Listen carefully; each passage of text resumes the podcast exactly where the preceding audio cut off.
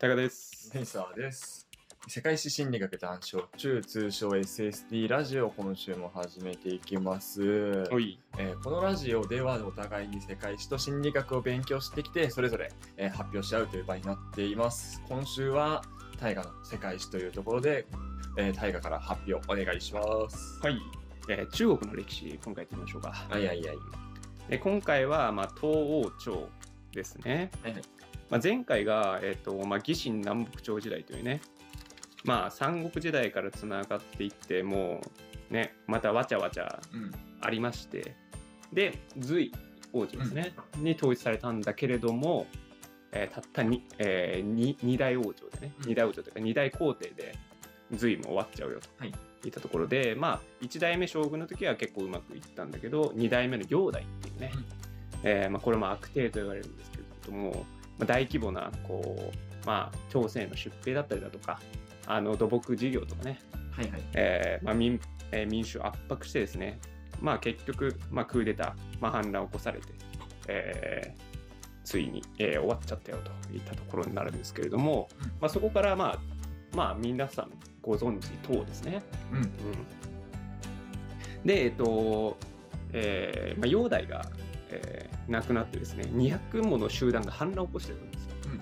で、え隋は滅亡して、えーまあ、唐の、えー初代、えー皇帝っていうのは李淵っていう人物なんですね。はいただ、この時って、まあ、別に、あのー隋の重心で、まあ、混乱に乗じてね、長安を落として建国してるっていう段階で、まあ、周りもどんどんどんどんこう反乱を起こして、えー国も建ててるわけで、うん、この時っていうのは、まあ、まだ地方の、まあ、国一つみたいな、はいまあ、統一できてないっていう状況ですね。うん、で、えっとまあ、実際にあ実際にこう唐の知性と呼べるのは、えっとこの李淵の次男ですね。の李世民っていう、えー人物ですね。まあ、この人物っていうのも中華でナンバー、まあ、まあ、ベスト5には 100%, 100入るね。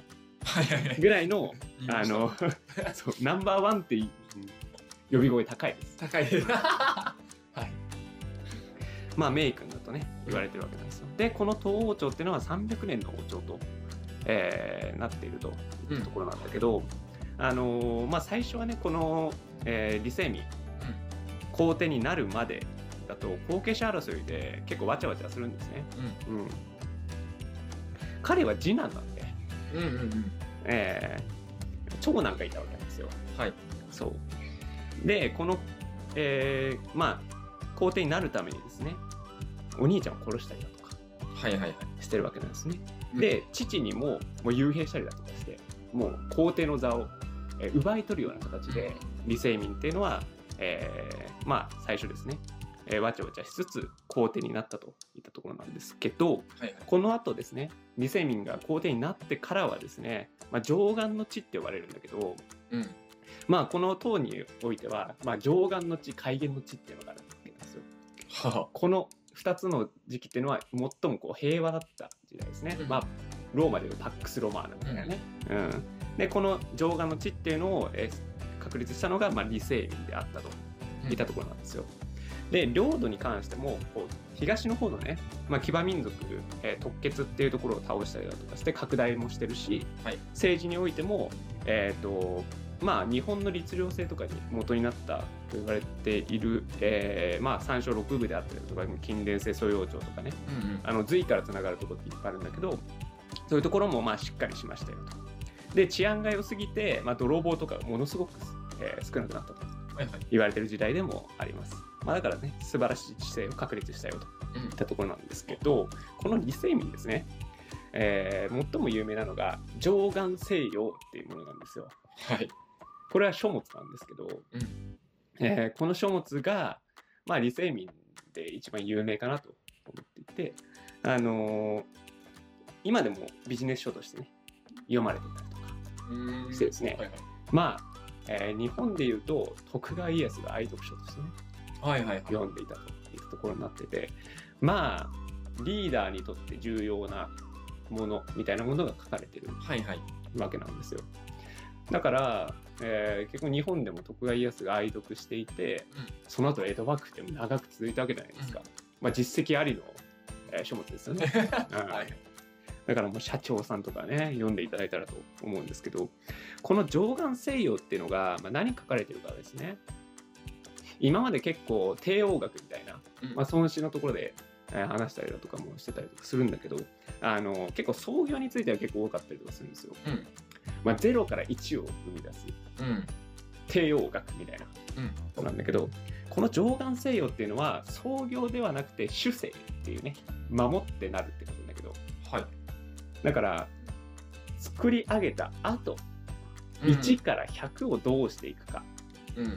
どう守っていくか、それをどのようにこう成長させていくか。みたいなところを書いてあるのが、はいはい。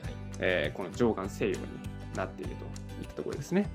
うん、だからですね、まあ、結構この李世民ですね、最初皇帝になるまであの殺したりとかもしてるわけですよ。うんうんでも幽閉もして、血生臭く、で侵略戦争ってね、党を統一したわけなんで、血生臭くこう侵略してきて、あれ？僕は暴君になる可能性あるなって思ったんですね、過去に習うとね。始皇帝もそうだったわけじゃないですか。始皇帝もまあ統一してからまたすぐ崩れたりだとかしたし、うんまあ直近だともう煬帝がね、うん2代で隋が滅んでるわけ。うんでもさらに遡ると殷の中央とか、主治に来る殷の、えー中央とかもいたわけで、まあ、過去のこう中国に、えー習うと自分は暴君になるかもしれない。うんなりたくない。うんいったところでいろいろ考えてこの上眼西洋っていうのが書かれているといったところになってます。じゃあこの上眼西洋何が書かれているのかといった話ですね。まあポイント絞っていくとまあ重要なことっていうのをポイント絞って話していくんですけどまあ一つは自制心ですね。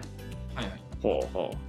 自制心、まあ、過去の暴君っていうのはねあのやっぱ創業まではそうですよ。侵略してよしっていくんだけど統一した後ですねそのままの勢いでエンジン吹かしてうん。うんあのやっちゃうわけです。まあ煬帝とかはもうまさにそうだね。うんもう俺は偉いっつって。民衆を働かせて土木事業やるぞっつって。でも短期間でやろうとしちゃうみたいなね。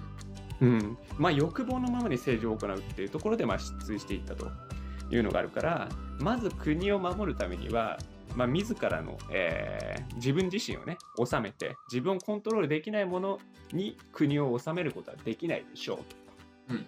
やっといったところを考えるわけなんですね。うん、で、えっと、そこからですね派生していくとあのえー自分自身を制止してくれる部下を持つことって重要ですよねと。いったところ。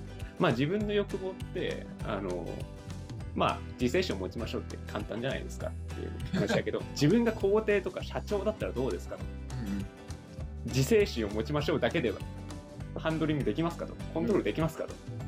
絶対できませんとで諌めてくれる部下っていうのが絶対に必要だと。うん。いうところを言ってるんですよね。うん、で実際にこの李世民に、えーついては、まあ、重用し重宝している、まあ、部下っていうのは議長っていう人がいたんだけど、うん、この議長っていうのが、まあ、まさにそういう人物だったと言われていて、あの実際にこの議長っていうのももともとはその殺した兄弟のねうん。策略家だったわけなんですよ。はいはい。敵だった人物を自分の部下に置うんもうまさにこう敵だからそんなに忖度しないで言ってくれるみたいなねはいはいちゃんと言ってくれるみたいなものを部下に置いたと。っていうところなんですよ。うんで2つ目ですね重要なこと責任感と緊張感うんですね。まあこれはまあピンチの時こそ責任感平和の時こそ、えー緊張感っていうね。はいうん、まあよく言いますね社長もね。思いっきり働けと。ケツは俺を持つと。そんなことあるかなでももう自分のビジネスがうまくいかないけどち責任は私が持つから頑張って働けと。はい言ったりとかね、うん。まあちょっとかっこいいじゃないですか。あー。まあ、そういうリーダーについていきたいですよねと。はいはい。いう時だし、まあ、平和な時こそ緊張感ですね、うん。マンネリ化しないで緊張感を持って働きましょうと、うん。いったところも、えー言ってるわけなんですよ。で、えっと、3つ目ですね、まあ、堅調っていうね。まあ兼ねて聞く。まあ傾聴でいいですね。それでケイちゃんはいはい。うん、形状でいいです。うん。で、まあ、誰の意見でも広く聞くっていうことと、えーあとは、まあ、堅調っていうと、まあ、あのー歴史から歴史の声を聞くとね、うん。うん、歴史から学ぶといったところも重要ですよねと。あのーまあ、この堅調の逆が、まあ、具体は変身であるという。まあ、偏る信じる。偏って信じるというね。まあ、自分が気に入った人の意見だけを聞く姿勢っていうところですね。うん、で、この頃、まあ、前の時代からあったんだけど、あの還元大使っていう役職があるんですよ。はいはい。まあ、還元って諌めるじうんゃないですか。諌める、皇帝を諌めるための役職っていうのがあるわけですよ。ただあの、この李世民までの時代のこの、えー歴史をたどって還元大使の、えーまあ、顛末を見ると大体殺されてるんですよ。うん殺されちゃったりだとかあの解雇されちゃったりだとかね。うんうん。だからもう還元大使という名のもうおべっかみたいになっちゃってるわけです。はいはい。みんな恐怖で何も言えませんみたいな。うんだから、まあ、そういうことはやめましょうと。うんあのーちゃんとそういう人の意見を聞いてうんやっていきましょうと。いったところを言って、えーおりますと。まあだからまあ昔は結構その還元大使がいいことを言うから、あのーまあ結局は皇帝の言いなりになって、えーまあ最低なる最悪の構造ですね、政治的には。構造になっちゃってるというところですね。で、4つ目重要なことは、まあ3つの鏡ね。うん。うんまあ、これ結構まとめみたいな部分でもあるんですけど。まあ、優れたリーダーっていうのは3つの鏡持ってますと。うん銅の鏡と昔の鏡と人の鏡。うんで銅の鏡っていうのはまあ普通の鏡ですね。はい。まあ、自分自身の身だしなみっていうのをね、うん整えて自分自身を見つめ直すとうん内省するっていうことが重要ですね。うん。で、えっと、昔の鏡っていうのがまあ歴史ですね。歴史を見ることで、まあ、乗車必須を見ることができるから、まあ、そういうところから学んでいきましょう。で人の鏡っていうのは、えー自分以外の意見を取り入れることであると。うん。うん、だからこう、まあ、議長が亡くなっちゃった時はね、あ私が最も大事にしている鏡を失ってしまったってね、理性に言ってたらしいですね。うん。で、最後重要なことは、陰口を聞き流すことですね。うん。うん。まあ、リーダーはまあ誹謗中傷の的にされますと、うん。まあ、ただこの誹謗中傷っていうところからはまあ新しい価値観っていうのは生まれない、まあ、価値は生まれないっていうところがあるので、まあ、いちいち反応して冷静さを失って正常な判断ができなくなる、えーっていうことになりうるので、まあ、そういうことはえーないようにして陰口っていうのは聞き流していきましょうとはい。いったところですね。うん。で、えっと、まあ、この上眼西洋っていうのは、あの、まあ、重要なことって、まあ、この5つの点かなと思うんですけど、あの基本的にこう、皇帝がおごったことに対して、献身、まあ、賢い、えー部下っていうのが諌めていく構造に、あの書物自体もなってるわけですよ。うん。だからなんかこう、あの、李世民がね、創業と主政、まあ、最初に創業と主政でどっちが難しいって話してて、うん。あの議長が、あ創業だと思われるかもしれないですけど、主政だと思うんですよ。うん。話をしてて。えーでも主政って難しいって言っても、まあこれだけあの議長とか優秀な人たちいっぱいいるし、そんなに難しくないんじゃないんですか？ってうん。もう議長が、もうそういう元の時の方が一番、あのー危ないから自重しなさいみたいな、はいはい。そういういさめ、いさめの会話でね、こう上眼せよみたいなできてるといはいはいっ。たところになるので、基本的にこう、理性がボコボコにやられるみたいな。うん。まあでもそういうこと自体が大事だよねと。うんうん。そういうことをあの怒って議長を殺してるようじゃっていうね。だからちゃんとリーダーっていうのもいろんな人の話聞いてそれを受け入れてうん。政治に生かしていくといったことが重要ですよといったことが上官制で言われているといったところですね。で、えっ、と、まあ、李世民はこのようにしても上官の地っていうのをちゃんとやったわけなんですけど、えーまあ、次につながるお話をしていくと、まあ、後継者ですね。うん。苦戦しましたね。うん。うん。でしょうよ。まあ、結局ね、後継者なんですよね、最後。まあ、この李世民ってのは649年に亡くなるんですけど、はいはい。あの後継者争いについては、まあ、長男は素行不良、うん。次男が好きだったんですよ。はいはい。ただ、まあ、そこでちょっといざこざがありまして、はいあーまあ、どっちかにしたら、これは国がなくなるなと、李世民、頭がいいので、うん。とか思いましたと。いったところで、まあ、最終的に誰がなるかってなると、まあ、凡庸な九男であるはいはい。高僧っていう人物にあの指名するわけですね。だからもううん上の方にしたらいざこざあるからもう下の方の凡庸なやつ普通のやつにしようとうん。いうのが、まあ、苦肉の策でね、うん。えーやったんだけど、まあ、今後この構造がどうなっていくかと。った話が次回に。なんか見えなくもないけど いやでもまあまあちょっと面白いですね。ね、うん。はいはい。はい。で今回はそんな感じですね、はいはいはい。なるほどね。うん、上眼西洋俺も漢字書けなかったら全部ひらがなで書いた上眼性は難しいね。全部ひらがなで書いたんだけど。貞子の貞ですね。どれどこが？上。ああなるほどね。貞子のに観察の観。はいはいはい。に政治。はい。で重要無用で上ああなるほどね。はいはい。なんですよ。うん。難しいよね。いや俺もう中中国は漢字が難しいよね。同じさ読みの理理性民うん。とかもさ字合ってるのかなと思うなんか2 3人ぐらいいそうじゃない？その名前の人。ああそうね。理性民だし、まあ、名前で言うと大宗ってことだよね、もうその皇帝名とあれが違かったりとかするからね、また難しいんですよね。上眼西洋さんね。いやわかんないけどさあれだとあれな気はするわ。なんか自分が所属しているところのさうん。トップがやられるとなんかちょっと怖さもあるよああ上長だったらいいなぐらいはいはいはいはい。はい責任持てとか緊張感持てとかもさうん。なんか部長とかが持ってたらめっちゃいいなって思うんだけどうん。社長がなんかそれ持ってるとかこうなんかそれはそれちょっと怖くねみたい？もっとワントップだってほしいみたいな。ななんかもうちょいもうちょい守りに入ってほしいなと思うああももっとね。そうそうそうそう、はい。所属してる側からしたらさやっぱ自分の生活とかさ、うんうんかかったりするじゃない、うん。政治なんかまさしくかかるじゃんうん。その時にさなんか変に緊張感ずっと持ってるの怖くねみたいな。はいはいはいはい。まあそうね。うん。でもなんかね部長とかのレレベルの人がなんかもっと頑張っていこうぜみたいなってんだったらそれはめっちゃいいなうん。ねで理想の上司になるにはだったらねなんか読んでみたいなとまあ。社長になった時にあの参考にするかはまた別として。うん。でもまあ重要なところは、まあ、堅調の部分ですからね。うん。それに限るんですよねこれは。周りの意見聞こうよ。まあ中国が今までワントップすぎたんですよねっていう。まあ、そうねそれはあるよね。うん。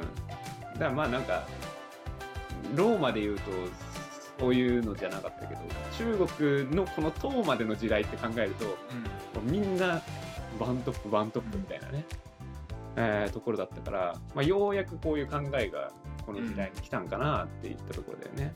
なんかローマなんかは割とさいろんなものに振り回されてきた感あるからさ、うん。むしろ。でそれこそさ議員だったりとかさうんうん。あのキリスト教だったりもさうん宗教だったりなんかいろんなものに振り回されてた感あるから。うん。うんそれはまた中国のワントップ今までのねやつが影響してるのは全然あるだろでなんかこれまあローマも一緒だけどやっぱ異民族のううん。関わり方っていうところでこういうのが出てきたんかなってちょっと思ってるけどね、なんかもう漢民族ですみたいな。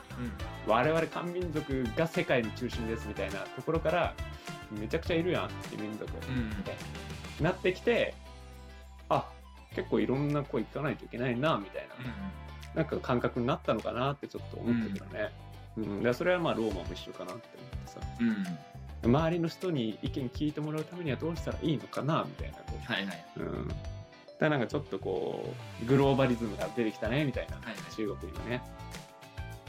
な感じはするんだよね。あとなんかさっきの徳川家康とかも言ってたけど、まあ、日本だとね、あれがなんかうまいことできてんなとは思うわ。天皇って存在が。はいはい徳川家康ってあくまで国のトップじゃなかったよね。うんうんうんあ国のトップってさ、まあその時の天皇誰か知らないけどさ、あくまで天皇みたいなうん風潮じゃない、一応ね。まあせ政治実際やってんのは家康だけど、国のトップって誰って言ったら一応天皇だよねみたいな。まあ昔から総理大臣システムねそうそうそうそうそうそう。だからなんか変にあれも出ないよな、その俺がトップだ感も出ないよなって。うんうんうんうんまあだからこそのまあ転覆もあったわけだからね。最終的には。そうそうね、最終的にはね。うん。うまいこと自制心ってやつはなんか自然と根付いてた感あるよね、日本の場合は。言うても。そうね。確かにね。最初こそね。最初こそ。そう。最初こそはあるけど、うん。あの。将軍っていうまあ冠も天皇様からいただいたものだし、うん、一度ねね、だからすごいよね。その昔からじゃんなんかこう鎌倉とかからそうだね。武家の社会になってからも、うん。そこ色恋っていうのはなんかこう僕らの民族の血になんかそう根付いてるよね。なんかそういう考え方が。そうね。あくまで自分は一番上じゃないっていう。うんだからなんか自然と根付いてたのがすごいなって思うわ。まあそこでねあの家康参考にしたっていうのもあれだけど。うんなんか言われるまでもなくやってる人たちもいるんだなっていうね。うん。今の社長さんにはうん。見てもらいたいですかね。いやでもなんかこれ分かっうん。な何とも言えないわな。うん。そんな。何とも言えないのはさなんかあれだわ。ベンチャーです。ベンチャーっていうかさ創業したてでそれなんかそれでいいのかとも思うわなんかあスタートはもうちょいワンマンで突っ走った方がさいい時もあるじゃん。勢いでっていう。うんうんうん。うんうんなんかしちょっと大きくなってからその考えでいいかなとも思うよ。まあでもそうそういうものだからね。そうね、ん。そうそうそう。し守るみたいなね、これから会社を起こそうとする人が今それ読んでなんか参考になるかっつったらなんか怪しみあるよね。会社を統一したらそうそうね。会社を統一したらどう考えるかこれだからね。うんその会社のステータスによるわな。うん。そうだよなでもなんかでかい会社になってもさでかい会社の落ち目とかもあるしソニーとかも。落ちるとか落ちるしみたいな、そうなった時にはなんかそそうなんか上岸西洋西う。ん。洋を西洋か。うん。を重視したら良くないよねっても思うしねで。かくても。そうだよね。行くべきとこは行かなきゃいけない。うん。あのいやこれわかんないけど優秀な部下がいっぱいいればいいけどねっていう。なんかそうねそれもそうだよね。その人自身がまず優秀じゃなきゃいけないっていう前提のもとの上岸西洋じゃん。うんその人が無能でただの区別政権になる可能性もあるからね会社においても。何かを何々した方がいいんじゃないですかって言われて。あそうか。確かにね。うんだからそうそう。正常っていうかちゃんとした判断ができる人じゃそうそうそうそうそう。それがある上でのっていうことがまず注意書きにあるよな、まあ、下に一応さ部下でさ優秀な人いいるとしてもさ、うん。まあ、部下2人いるとしたらさ真逆のこと言う可能性もあるわけじゃん。そうそうそう。別の観点からって、うん。どっちも間違ってないみたいな、うん。時にさじゃあどっちだって判断やっぱ上がしなきゃいけないからさ。そうそうそう。それができる人じゃん。で多数決あもう分かんないから多数決しようってかもうそういうのじゃない それさ だからまあこれ一つでどうにかなる問題でもないけど。それこそ会社のステータスによるよな。部下がどんだけ優秀でトップがどんだけ優秀かで。うん。寄ってくるとこだよね。そうなんだよね。部下育てるのが一番むずいもんな。これなんか野村克也さんが言ってたけそうだ ね。優秀な部下を揃えることがね。ど揃えることがまずむずいようん。だいようなんかこうけどこう上からの見方の部下と下からの見方の上司で意見が違うことがあるわけじゃないうんその中間の人の双方に対するこうすり寄り方じゃな。いけど、うん。だからこう社長さんから見てこの部下っていうのはいい人かもしれないけど部下から見ていい上司だとは限らないみたいなさ、いうケースもあったりとかするからさじゃあ優秀な部下ってどう判断するのっていうね、なんかおべっか使ってたらなんかさ社長からしたらさこうあいい部下だなって思っちゃう可能性もあるじゃん。そうだからやっぱ社長自身のそもそものしステータスというか能力が非常に試されるなって思うね、一番。まあ、下をまとめ上げるのをことに秀でてるのを優秀と取るか、うん。成績上げるのを優秀と取るかでまた違ったりするし、そうそうそうそうどっちも優秀なんだけどどっちを重視するって言ったらまたね。そう。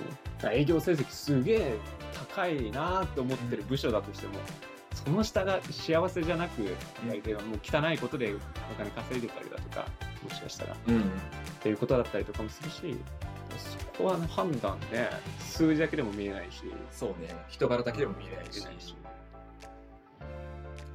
まあ、だからねトップはやっぱり人を見る目が大事みたいなことよく言うけど、まあ、それはまあそうだよねと思うよね。あ人を見る目がしっかりしてる人が上に行くべきみたいな。そうだね。それはまあ確かにねといや、だからね、よくさ、いや、俺が社長だったらな、もっとこうすんのになって思うじゃん。思わねえよ。思わねえ思うじゃん。よ。思わねえ。思ったことないよ。なんでこうなんだろうな、みたいな。クソが、みたい思ったことねえよ。な。いや、でもなんかこう、いいざなったら、こう、大きければ大きいほど見えないものがある。うん、あ、そうね。うん、僕のこう現場で働いてるところってやっぱ社長まではやっぱいくつもいくつも挟んでこう伝わるわけだからああと思うんだよなで自分がなってもそうなっちゃうだろうし、んうんねうん。背負ってるものがでかすぎて、もうなんか無無理になっちゃうわ。プレッシャーすごそうだもん。うん。社員何百人の生活って考えたらさ、うん。なんか背負いきれねえよ、そんなもんって。もう、うんそうだよね。自分の会社倒産したらさ、俺がせ借金借金するだけだったらさ、うん。まだいいかもしれないけどさ、うん。全員の職失うとかさ、うん。まあ社員が100名ぐらいしかいないとしてもさ、100人の職を失うとかさ、うん。ちょっと責任重すぎてちょっと無理なんだけど、プレッシャーがやばそう。やばいよね。どうしても守っちゃいそう、俺は。あそう、そのプレッシャー考えると。あうん責めらんないよ、そんなプレッシャーの中で。そうねだある程度さ、もしかしたらあれなの頑固っていうかさ、うんあの、ワンマン気質な方がいい側面もあるわなとも思うし、うん守りすぎても。そうだよね。だ信念がまずしっかりしてる人じゃなきゃいけない。まずはね、そこ一番大事な気はするわ。こうするんだみたいのが、やっぱ一本ないときついわな。そうだよな。俺は結構そこでやられちゃう気がするわ。うん。だからどっちかって言ったら、その上官西洋に、何注視しがちな気がする。うん。周りの意見聞こうっつって聞聞いた結果、どうしたらいいんだってなりすぎわかんねえってなりがちだし、まあ、優秀な部下揃えようと思ったけど、優秀ってなんだって悩んじゃったりとか、守っていくのが大事だよねってなりがちな気がする。うん。いや、だから、気狂って、あの、カリグラとかもさ、もう途中で下手焼きになっちゃうわけじゃない？うん。わかるよね？ドイツが敵、なんかそうそうドイツが優秀なんや、みたいな。わかるわかる。そうなりそうだもん。うん。まあ、現代だから殺すとかそういうのはないけどさ、え？誰を信じたらいいの？みたいな。あ絶対なるよ。だって結局わかんないってなって、うん。うん。なんか、何も判断しないみたいな。だからもうね、うん、総理大臣は立派ですよね。うん、リパートもすごいと思決断しないっていうのは普通のことだなって思う。ねう。もうえ、岸田さんよく言われてますけど、よなんかね、なんかでも総理大臣はなんかまだギリギリ感あるわ。あなんか言うてもさ、優秀な人がそばにいるって勝手に思えそう。あまあね。まあ、言うて総理大臣が任命するとするけどさ、うん。うん一応ね、言うてもなんかなんちゃらそうとみたいなさ、うん。うんうん各トップとかはさ、なんかそれなりに成績上げて上がってきた人たちだからさ、うん。なんか盲目的に信じてもなんとかなりそうわけですよ。うん。会社のトップってさ、そこも自分で全部指名だからさ、そうだね。なんとか部の部長とかって自分が決めるわけじゃん。うん。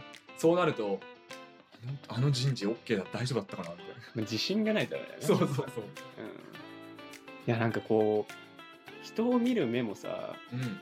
どうやって鍛えんだろうなって思うよね。なんだろうね。生まれ持ったもんなんかね。うん、結局さ、正解ってどうやって判断するのっていうのもあるわけじゃん。正解かどうかわかんない。そうそうそうそうそう。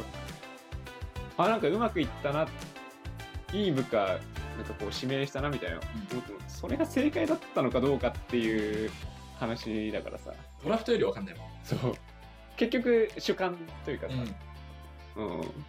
うん。だし、他の人が360度から意見聞いたとしても、誰を信じたらいいんだってうんなるわけだからね。正解だったのか、不正解だったのかも。部長はめ、部長を任命したことはめっちゃ良かったけど、部下がダメだって説もあるし。そうそうそうそうそう。ななんかわかんないよね。うん。まあ仮に部長ダメだったけど、部下がめちゃくちゃ優秀な人たちが揃ってたから、その部はめっちゃ良くなってる。見えるかもしれないし。そうなんだよね。だから、な、なんだったんだろうって思うわ。思うね。うん。まあでも全部基本結果論だから、何とでもなるって思って適当にやってもいいかもしれないけど。だからダメなんだよ。当にな。成功したら運失敗したら運みたいな考え方もあんじゃないんだと思うけどそれをできる自信はないわ自分が上になって社長、うん。うん。楽観的じゃなきゃいけないだろうしね。だからなんだろうなんかどっちかっつったらさその傾聴とはまた話違うけどさうん。部下の言うこと聞いてさ上としてもうん。「お前言うたやんけ」っていう方が楽だもんダメな社長だよな、それ。お前が責任取るやつだろ。お前がそう言うたやんけって一番ダメな社 楽じゃん 一番楽じゃん長。お前がケツ持てよって。そうそうそうそうダメダメだよ、それは。お前がそう言うたやんけめっちゃ楽だからそう言いたくなるわお前が社長である意味ないよ。誰でもいいよな、誰だら。大変だよ。そもそもだからあれだわあんまり上に立つ気質じゃないんだなって思う今個人的には自分でうん。立てるだけの何もないわそうね。だじうんなだから実績を積んでさ、うん自分自身、あの、自信がつくかつかないかだよね。うんなんか、どこまで行ったら自信つくんだろうなって思うわ。まあそうねあどこまで行ってもつかない気もするしなんかある程度成功したらつく気もするしわかんないうん。なんか、僕は自信がついてきたら、うん人を信じられない気がするんだよね。誰がもともと人信じないから。いやまあそうじゃん。でもなんかこう仕事ができないから周りを信じるわけじゃはい。はいはいない。こういうとこは任うん。せるでもいろんな実績積んじゃったら誰も信じられない。お前の言うことなんか信じねえよってなっちゃう気がするんだよね。だからなんか向いてねえなって思はいはいはい。うわうん。で自信ついたらダメになっちゃうし。はいはい。上に立ったら疑心暗鬼になるし いやー向かねえな。いかないね。なんか中間管理職がいい塩梅な気がしてるわ自分では。うんうんうんうんうん。まあね。仰ぐとか仰いで。うあの仰がないとか仰がないん上が言ってるんだよって言って。みんな頑張りましょうっつって。上にも下にも行く環境が俺一番合ってるわ。自分では。うん。まあ下は下でね。そうそうそうそう。なんか一番下にいるのがね性に合ってるとあんま思わない。うんうんなんかプレイヤー気質な人がいる。はいはいはい。プレイヤー気質マネージャー気質みたいな。うんうん。プレイヤー気質でもないと思う。そこまででもない。そうそうそうそう、ねみたいなね。うん。俺もそうだな。大体そうなんだろう。うん。日本人は大体そうです。あんまりあの責任なくもないしあるのも嫌だしっていう状況がいいよね、そうそれが一番いいね。うん。楽でいいわ。上の決めたこと自分には責任がないけど責任がないとちょっと不安みたいな。みたいなね。そんな気がしてるわ。あーでもいいですね。そういう生き方が一番僕もいいですね。そう生きてってそこそこ幸せに生きていけばそこそこいいなって。思ううん。まあ、その上でね中間になるにもまあこの上眼性用って大事になってくるかもしれないから、そうですね。ビジネス書であるんでしょう。そう、まあ、中間管理職上官制をお呼びで利根川さんとか呼んですうんじゃあ今日は締めていきましょう。世界史、えー心理学談笑中 SSD ラジオはお便り募集しております、えーメールアドレスは ssd ラジオ199にアットマーク Gmail.com になっております、はい、Twitter の DM でもお待ちしております、はい。それではまた来週お会いいたい。ありがと。う。南沢でした